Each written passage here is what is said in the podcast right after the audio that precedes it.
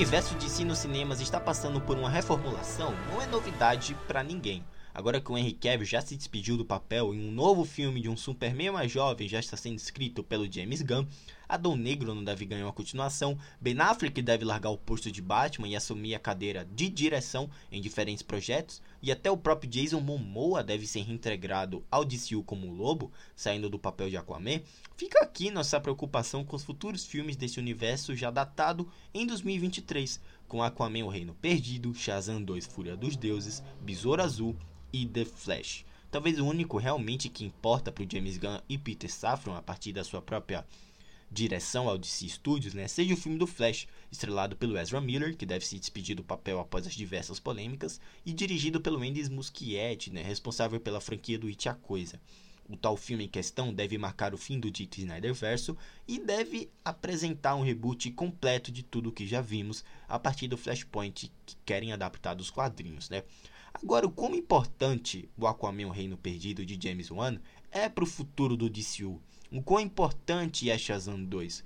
Se tudo passar por reformulação completa, fica complicado defender esses filmes que sobraram e precisam ser lançados em algum momento, sendo em 2023. Né? Será que os tais projetos passarão por dificuldades na bilheteria e o público não vai assisti-los, justamente por não, se, por não significar nada né, daqui para frente? Teria de se matado tal hype para esses próximos filmes? Seria o Aquaman 2 a despedida completa do Snyderverse, já que vai lançar por último? Fato é que até as cenas pós-créditos, pós-créditos presentes nos filmes ou serão deletadas definitivamente ou não levarão a lugar nenhum, ficando essa incógnita, né? Até um direcionamento concreto das próximas produções em modo geral. Bom, ele tem uma justificativa que, ao meu ver, merece ser levada em questão, tá? E é uma justificativa um tanto simples. Só assistir esses filmes como produções isoladas, sabe? Assim como foi em The Batman, né? Como foi em Coringa, né? Ignorando por completo essas conexões que não devem ser levadas a lugar nenhum e assistir como entretenimento, uma diversão momentânea e só. Com certeza, todas essas complicações devem resultar negativamente nas bilheterias de todos esses projetos, sendo apenas em 2024 o, DCU, o DC Studios né, ganha forma né, com o novo filme do Superman o que, poxa, mais projetos comandados pelo James Gunn e Peter Safran devem acabar saindo, né? A partir daqui a dois anos, né? Se eu não me engano, ele falou que a gente vai ter novidades de alguns projetos em janeiro, né?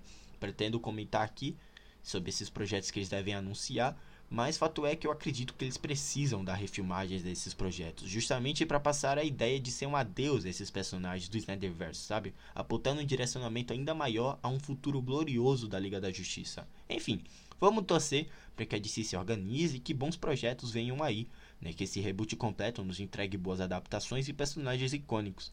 A boa notícia é que eles têm em mãos o James Gunn, e isso me anima bastante. O James Gunn sabe contar uma história. O James Gunn sabe compor personagens. A gente viu isso em Esquadrão Suicida, Guardiões da Galáxia, Pacificador, que para mim é uma das melhores séries do ano. Então, poxa, James Gunn tá comandando, isso me anima muito, tá?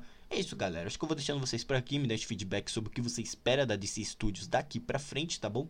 E é isso, me siga também na Cashbox, onde eu publico opiniões, minhas opiniões de games, você fica por dentro de alguns assuntos da cultura pop, da temporada de premiações, tá bom? E de alguns filmes que eu não costumo trazer por aqui. Enfim, galera, é isso. Vou deixando vocês por aqui. Um grande abraço e até a próxima. E tomara que a DC se organize, né? Tomara. É isso, galera. Tchau.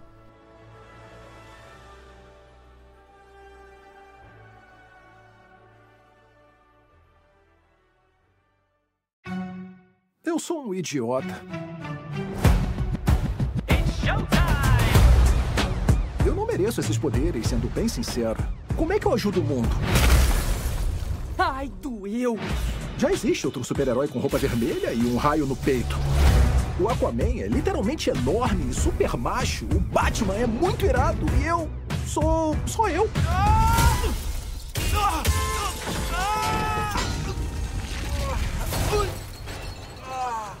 Eu me sinto uma fraude. Mas deixa pra lá. Ah, enfim, um mago me deu superpoderes. Mas todo mundo tem superpoder. Onde é que vocês vão? Lutar contra o crime. Tá bom. Agora cada um tem a sua vida e eu sou o único que tenta juntar a galera. Você sabe que eu sou pediatra, né? Preste atenção, Billy. O destino do mundo depende de você. As filhas de Atlas estão te procurando.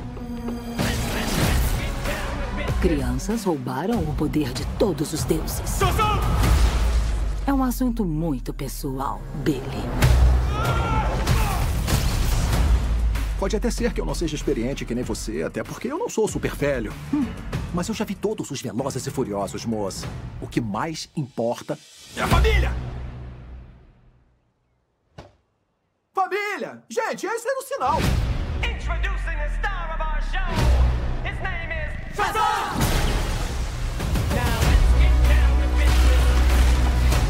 Mundo não vai sobreviver. Eu não sei como lutar contra um poder desses. Você acha que eu sei como resolver isso, mas eu não sei. Billy, todos têm seu valor. Se tiverem uma chance. Agora vá lutar pela sua família. Vá lutar pelo mundo.